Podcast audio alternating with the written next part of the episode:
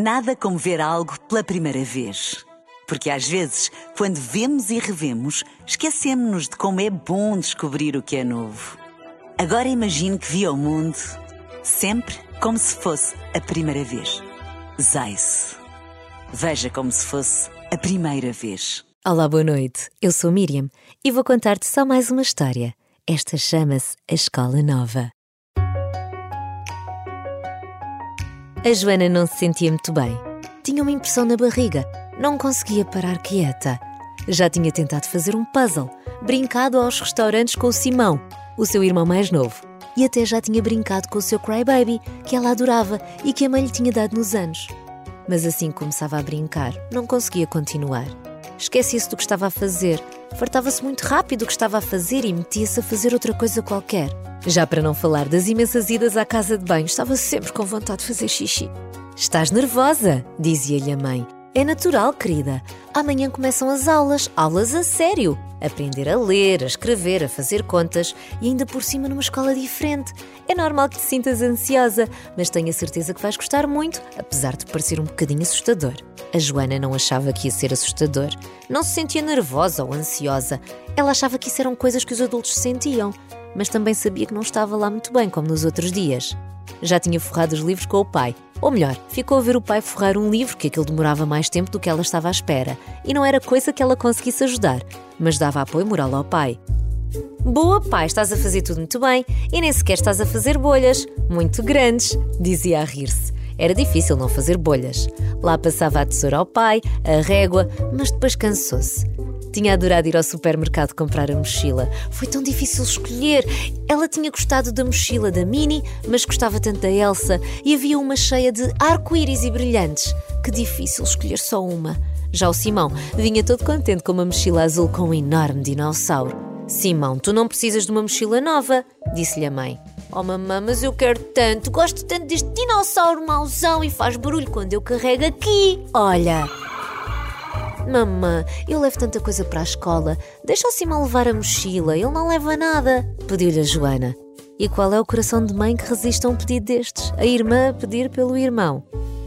Estavam os dois felicíssimos. A Joana com cadernos às flores, canetas, lápis, borracha e até uma fia e marcadores. Ai, claro, os tojos para enfiar tudo lá dentro.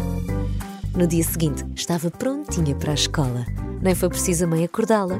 Lá foram para a escola nova. A Joana estava mais que pronta, mas antes de entrar, deu pelo menos uns cinco abraços à mãe. Mamãe, dá-me mais um abraço. Gosto tanto de ti. Amo-te infinitos. E eu a ti, filha, até ao infinito e mais além. Diverte-te e aprende muito. E depois de lhe tirar uma fotografia, foi-se embora. A Joana respirou fundo e entrou na sala. Nem sabia onde se sentar, até que um menino a chamou. Já tens onde te sentar? Senta-te aqui. Eu sou o Marco e tu? A Joana estava tão feliz, tinha feito o primeiro amigo e era tão querido. Quando tocou para o intervalo, assim que se puseram de pé, a Joana deu-lhe um abraço bem forte e o Marco ficou muito irto, todo direito, com os braços para baixo, sem saber bem o que fazer. Ela ficou um bocadinho triste e largou o abraço antes do tempo que gostaria que ele tivesse durado e foram a correr brincar no pátio da escola. Havia tanta coisa para fazer. Uma árvore enorme com bancos pintados por baixo pneus, escorrega, areia. Ela nem sabia bem para onde se virar, mas viu umas meninas a brincar ao macaquinho do chinês e perguntou se podia brincar. Claro que podes, eu sou a Inês, ela é a Emília e ela a Alice. Brincaram tanto, foi muito divertido, até aparecer a Dona Floriana que disse às meninas: Então, minhas queridas, estão tão bem a brincar que nem ouviram tocar. Vamos para a sala, toca a ir aprender. Obrigada por cuidar de nós, disse-lhe a Joana. Gosto muito de si e agarrou-se à cintura da Dona Floriana num abraço apertado. A Dona Floriana estava habituada a abraços bons, mas não no primeiro dia de escola, em que ainda não conhecia os alunos todos e ficou assim sem saber o que fazer. Ao almoço, a Joana reparou que o Afonso adorava tomate e até lhe deu o que ela tinha no prato. Toma, Afonso, podes ficar com o meu tomate. Obrigado, enfiando uma rodela na boca, mas não disse mais nada. A professora era tão querida. A Joana era quase do tamanho da professora, que tinha uns olhos enormes azuis.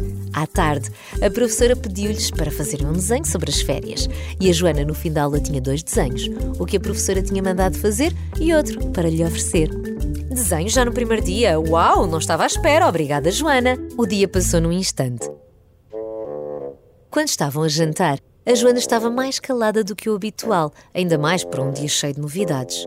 Então, Joana, já tens amigos? Perguntou-lhe o pai. Hoje aprendeste alguma coisa? Perguntou-lhe a mãe.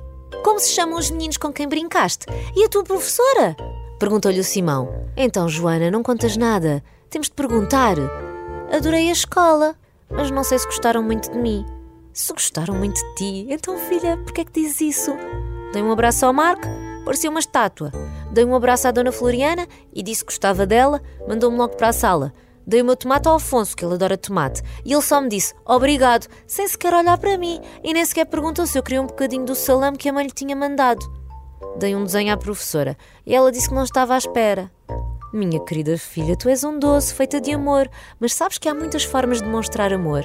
Há quem não se sinta muito bem com abraços, há quem não repare tanto no que os outros gostam ou no que estão a fazer, há quem fique surpreendido por um gesto simpático que não estava à espera, disse-lhe o pai. Mas isso não significa que não gostem de ti, só o mostram de maneiras diferentes. Por exemplo, o teu gato, o Bigodes. Tu sabes que ele gosta de ti, não sabes? Perguntou-lhe a mãe. Sim, escolhe sempre a minha cama e vai-me buscar à porta quando chego. Mas ele não te deixa pegá-lo ao colo. E há dias que nem quer muito as tuas festinhas, mas ele gosta de ti. E por exemplo, a avó Graça. Ela faz sempre a tua comida preferida quando lá vais a casa. Isso também é uma forma de demonstrar que gosta de ti e não é um abraço ou não te diz, acrescentou o pai.